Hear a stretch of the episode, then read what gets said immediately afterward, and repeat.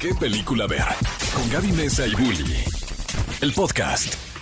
Amigos de qué película ver, bienvenidos a un nuevo podcast. Estamos muy emocionados de formar parte de su catálogo, de formar parte que nos hayan dado corazoncito y que cada nuevo episodio les llegue. O si no les llega, pues los invitamos a que vayan ahí a Spotify y nos den su, su like. Porque el día de hoy tenemos, hemos tenido podcast muy, muy variados y en honor al estreno de la película de Clifford, este gran perro rojo que a todos nos ha dado lengüetazos enormes y dejado babiados y que obviamente también fue una de las razones muy grandes por las cuales todas las familias han regresado al cine y nos da muchísimo gusto eso. Esperemos que les haya gustado la película. Pues el día de hoy tenemos a Patrick Lolliger de Mexi Perro, que eh, obviamente vamos a platicar de absolutamente todo lo que siempre hemos querido saber. Primero, obviamente, de las películas que involucran a, a nuestros mejores amigos, que son los perritos. Y pues también eh, preguntarle cuáles son sus películas favoritas. Patrick, ¿cómo estás?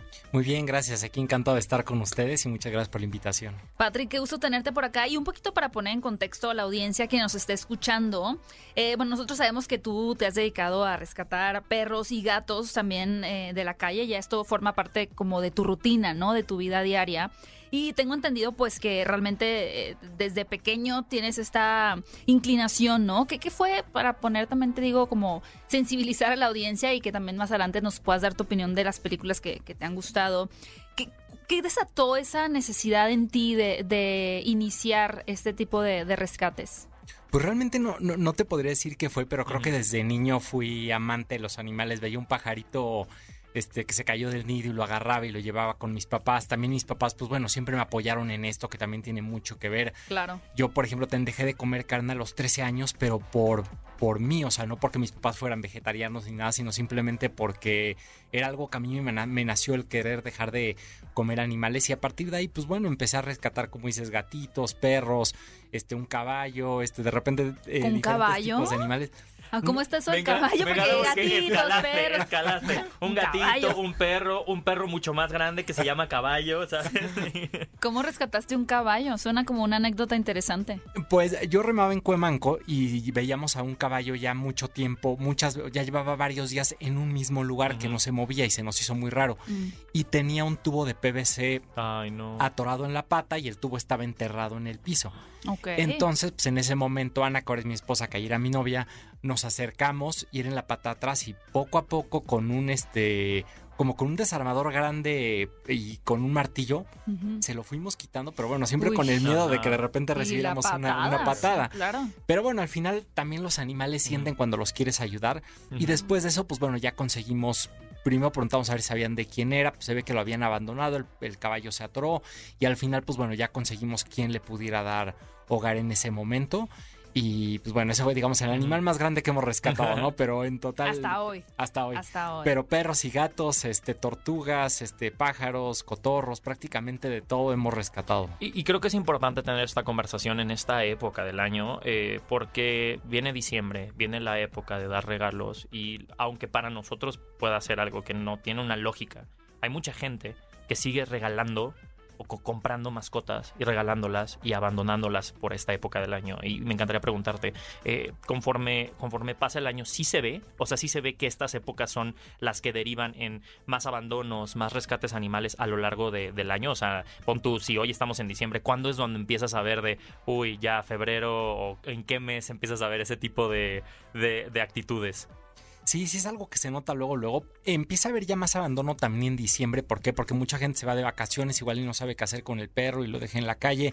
Ay, Pero sí no, más no o menos me cabe en la cabeza. a los seis meses, siempre por ahí de tal vez entre jun eh, mayo, junio, es cuando empieza a haber mucho más este abandono. ¿Por qué? Porque es el momento en el que el perro tiene una edad en el que se vuelve pues más latoso, muerde cosas, hace pipí, se hace popó, se empiezan a desesperar y los abandona, ¿no? Entonces siempre lo que nosotros ten, le pedimos a la gente es que los perros no son para los niños. Mucha gente dice, quiero un perro para regalárselo Para mi a mi hijo. ¿no? No, el hijo no va a ser responsable, no puede ser responsable. Si tú como papá no te puedes hacer responsable del animal, no se lo des a tu hijo, porque tu hijo no tiene la capacidad en ese momento para hacerse responsable. Entonces es algo que es muy importante, que es una decisión siempre en familia el querer tener una mascota en casa.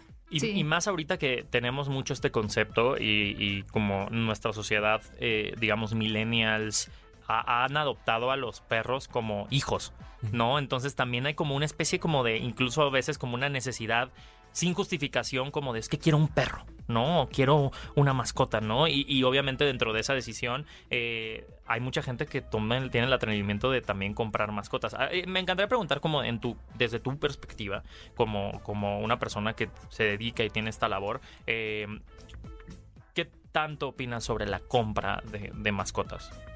Mira, yo lo que pienso es que hay millones de perros en la calle, más de 25 millones de perros buscando un hogar.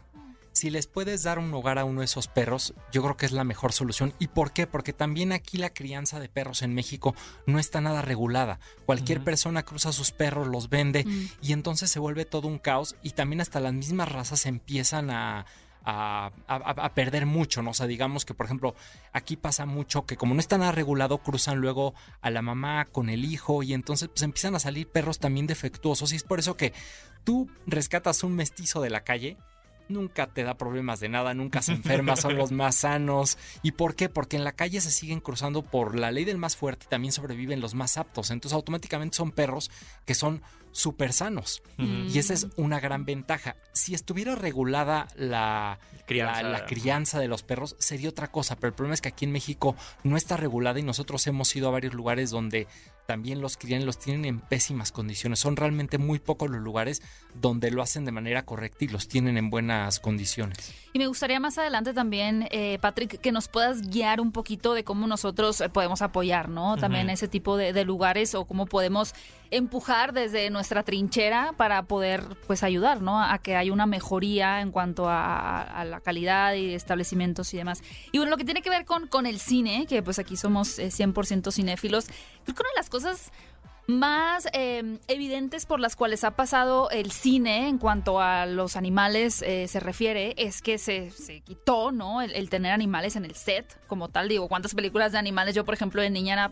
súper fanática de Babe, el porquito valiente, y tienes ahí a las ovejas, al puerco, al ganso, al caballo, o sea, realmente hasta ratones, ¿no? Había por ahí en el set. Empezó con el circo, ¿no? O sea, creo que estas regulaciones del uso de animales como forma de entretenimiento Ajá. empezó desde, la, desde empezar a prohibir los circos y también eh, eh, prohibir el uso de animales en publicidad, ¿no? Todos nos conocemos esta historia de cómo a ¿De los... A- no, no, creo que a los, a los patitos que para promocionar una marca de un chocolate muy Ajá. famoso aquí en México les ponían con silicón los sombreritos. Ah, no, yo no sabía Y entonces eso. era como a los pollitos los maltrataban de esa manera. Entonces poco a poco se han ido regulando y digo, una industria que hasta un cierto punto cuidaba que no se...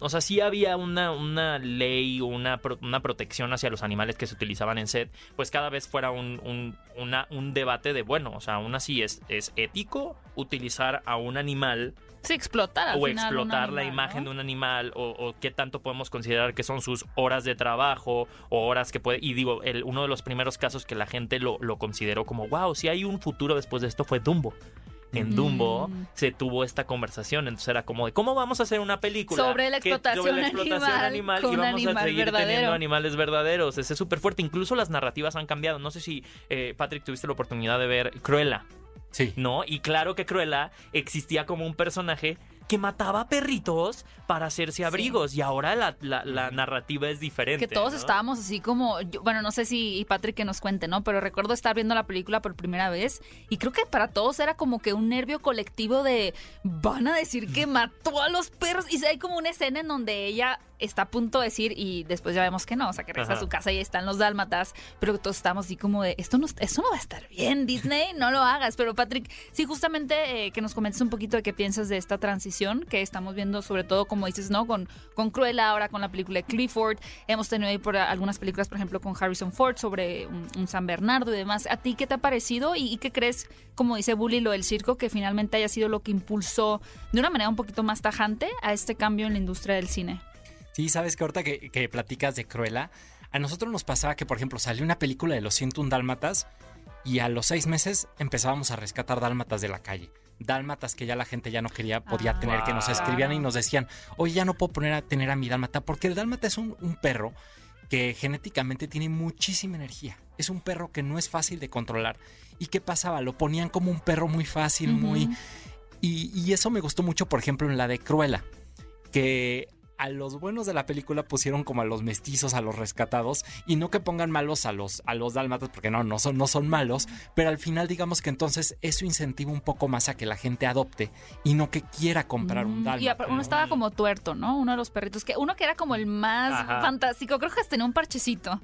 Sí, o sea, y, qué razón, interesante ¿eh? porque yo me acuerdo cuando, cuando fui ver Ratatouille cuando era niña, se acabó la película y un niño de la sala gritó, ¡Mamá, quiero una rata!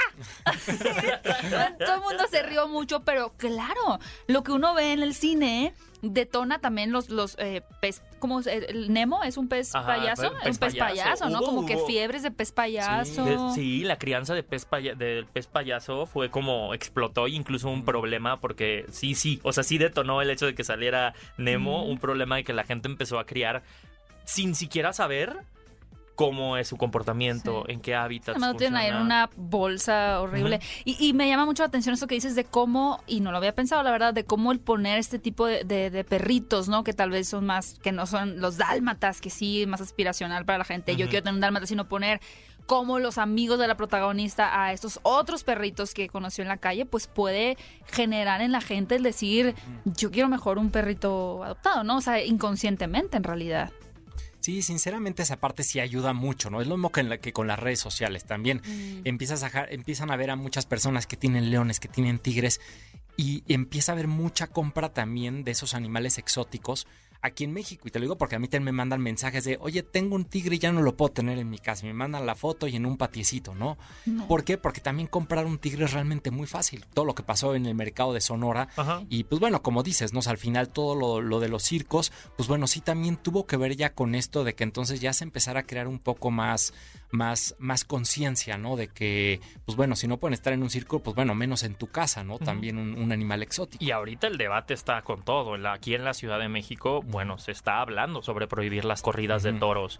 eh, y se está Vi el haciendo debate en un- Twitter, sí, Un me gran debate en redes sociales en donde ya estamos tocando problemas que anteriormente no nos atrevíamos Sí. a tocar, ¿no? Y me encantaría preguntarte, tú como, como rescatista, ¿cómo has visto el uso de las redes sociales para llegar a diferentes audiencias? Desde hacer conciencia hasta para cumplir tu labor de una manera más fácil. Mm. Pues ayuda mucho y sinceramente a, a mí me, a, mí, a mí me encanta tratar de crear conciencia, pero no nada más como que decirle a la gente, adopta, haz esto, ¿no? Por ejemplo, con mis perros, yo a mis perros les pongo voces. ¿Cuántos y perros tienes? En, en la casa tenemos siete. Cinco míos, este, dos que están en adopción y luego en Mexiperro tenemos ahorita otros 50. Ujú. Pero digamos que con los siete que tenemos en caballo. mi casa, hago... No, ese, ese ya no, Es- ha- hago como, como, como reels y así con mis perros, les pongo voces y todo. Y ahí es un poco lo que, lo que decías, ¿no? O sea, al final lo hago con ellos tal vez una hora, pero ves que sí se empiezan a cansar. O sea, sí en un set de Mm. películas sí me imagino que va a ser muchísimo más cansado, pero digamos que de esa forma yo puedo empezar a crear conciencia, como hacer tal vez de una manera un poco más chistosa el que la gente adopte y que se dé cuenta también que un perro mestizo es igual de inteligente, es igual de te da el mismo amor. Y, y, pues bueno, creo que sí me, me ha servido, ¿no? Y también mucho por casos de maltrato animal, ¿no? Que ya también se empiezan a dar a conocer y se hacen virales súper rápido. Y al final yo creo que también alguien que va a hacer maltrato, bueno, va a maltratar a un animal, algo, también lo puede llegar a pensar dos veces porque sabe que se puede hacer público y se puede hacer viral y la persona ya también ya puede terminar en la cárcel, ¿no? Porque ya también en muchos estados ya es delito el maltrato animal. Aquí todavía no es eh, penado, en, en, por ejemplo, en, en Ciudad de México, el maltrato animal. Eh, sí, ya, ya, ya también es penado, pero bueno. Hay avances. Digamos que hay avances. ¿no? Sí, siempre hay muchas lagunas. Por ejemplo, en Puebla también ya es penado desde hace nueve años, pero, pero al final solo se han vinculado a proceso a dos personas Ok. y realmente Sí, pagaron una multa de 7 mil pesos y quedaron libres. Pero bueno, hay un avance. O sea, la verdad es que poco a poco va, va mejorando Y, todo. y lo que me parece interesante aquí es que no, no nada más es un tema en donde estamos eh, a nivel legal sobre, sobre el tema, ¿no? O sea, el decir, bueno, sí hay, hay acciones para las personas que maltratan a los animales, pero también a nivel de conciencia.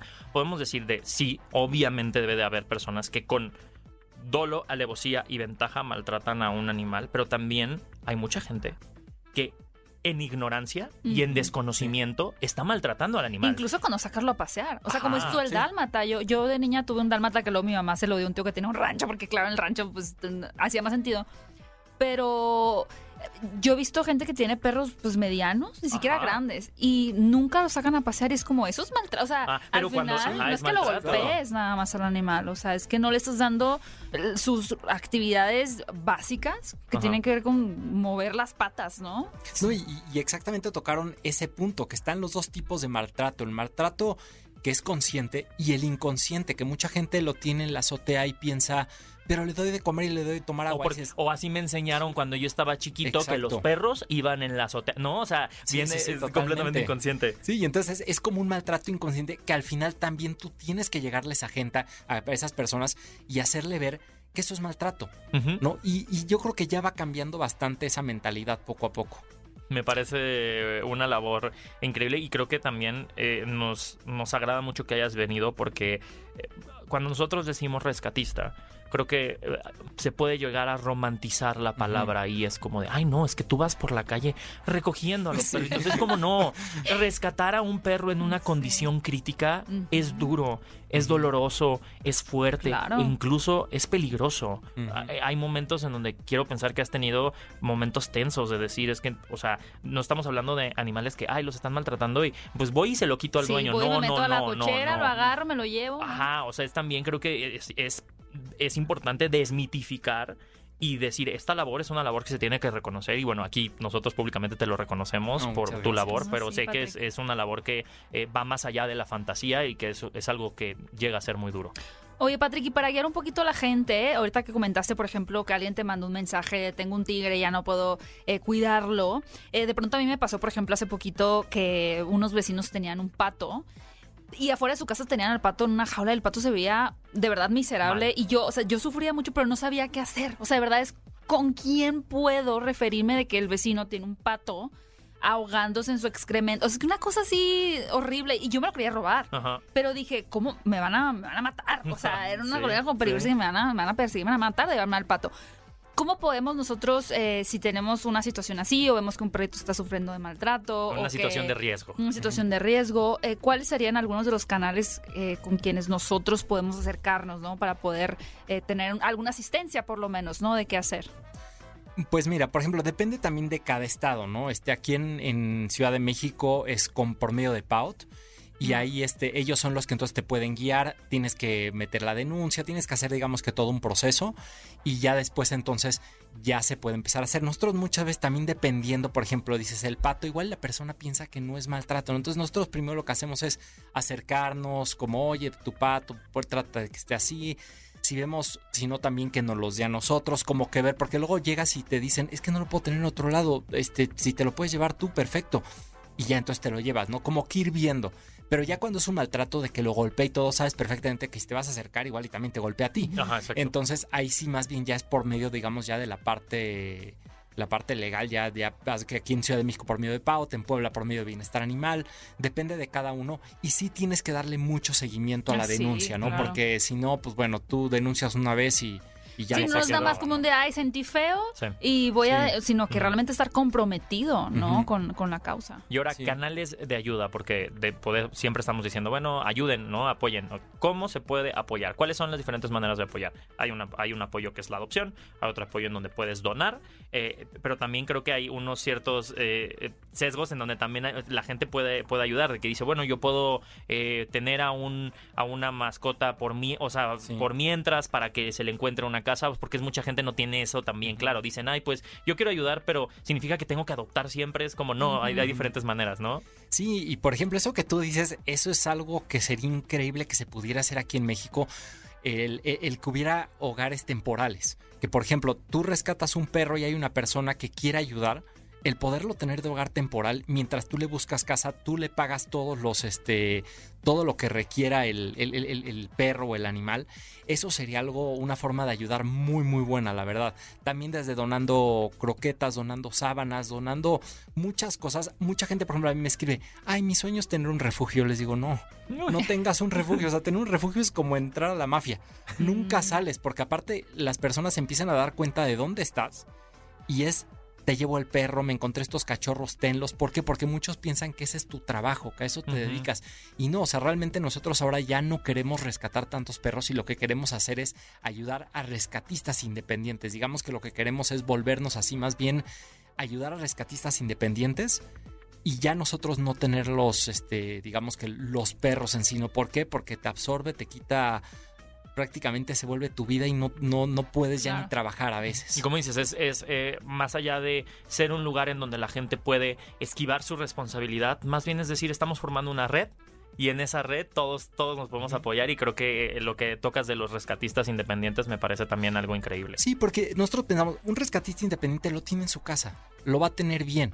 El problema también con los refugios es que la mayoría de los refugios ya incurren en maltrato animal, porque llegan a tener a 500 perros hacinados en un mismo lugar sin cuidado veterinario, sin comida, y entonces ya también ya dices, ¿en qué momento cambió eso el querer ayudar a un animal a volverlo a maltratar, ¿no? Entonces la mejor Claro. idea sería empezar a ayudar a rescatistas independientes y les encuentras casa y vuelven a rescatar otro y que se volviera una red padrísima de hogares temporales.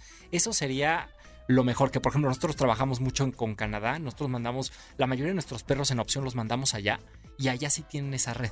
Oh. Y es algo que sería un sueño que se pudiera hacer aquí en México. Sí, pues ojalá que, digo, qué bueno que lo platiques para poder tener también eso presente y ver cómo podemos ir caminando hacia allá. Eh, muchas gracias, Patrick, por acompañarnos eh, por parte también de, de Mexiperro. Y antes de que te despidas, me gustaría saber dos cosas. Uno, cómo podemos seguir a Mexiperro en las diferentes redes sociales. ¿Y cuál es tu película definitiva donde aparezca Sí. algún perro? Y danos tu top, de esas que te, te hace echar la lloradita. O sea, porque sabemos que las películas de, la- de las Sí. mascotas son- siempre te sí hacen echar la al lloradita. corazón, ¿no? Sí, mira, a mí me pasa con lo- cuando hay un perro es, hoy no quiero que le pase nada. Ah, sí. Y- o, o- o- o siempre lloro, o sea, la verdad es que siempre lloro en esas Sí. películas. Mexiperro lo pueden eh, seguir como Mexiperro-AC. A mí como pato-remo. Y este de películas, híjole, yo creo que con la que más he llorado es con la de Marley and Me y Mm. con la de Hachiko. Owen Wilson y Jennifer Ay, Aniston y. Hachiko con Richard. Gere, que Dios mío, es que sí. Exacto, son, son tortuosas. Yo a veces sí, Sí, me las evito porque digo, es que de verdad sí me. sí o sea, Sí me, sí me produce algo sí me fuerte. produce algo fuerte. Pero, por ejemplo, yo también hay una cuenta de Twitter que me encanta que eh, por cada videojuego que sale, prueba si se puede eh, acariciar al perrito. ¿Cómo? Entonces así sale un nuevo videojuego y entonces prueban y dicen, ¿cómo? O sea, entonces dice, se llama Can You Pet It? O sea, Ah. lo puedes acariciar y entonces Ah. dicen, este videojuego sí, sí puedes acariciar al perrito. Entonces van aprobando a los videojuegos de en este Qué juego sí se pueden, sí se pueden acariciar a los Pásanos, perritos. ¿cómo se llama la cuenta? Can You Pet It? Can you pet it? ¿no? Ajá, No puedes exacto. sacar- Ah, pues muy, ahí tienen también para seguir muchísimas cuentas de Mexiperro-AC.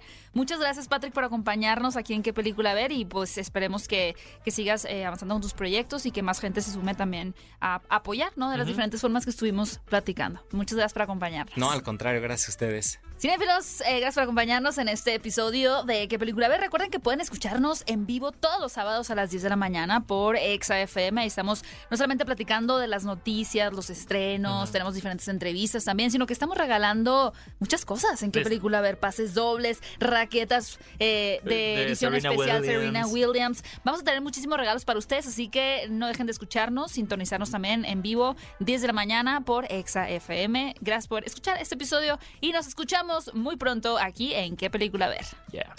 Ve a Cinépolis y utiliza el hashtag qué película ver. Escúchanos en vivo todos los sábados a las 10 de la mañana en Exa FM 104.9.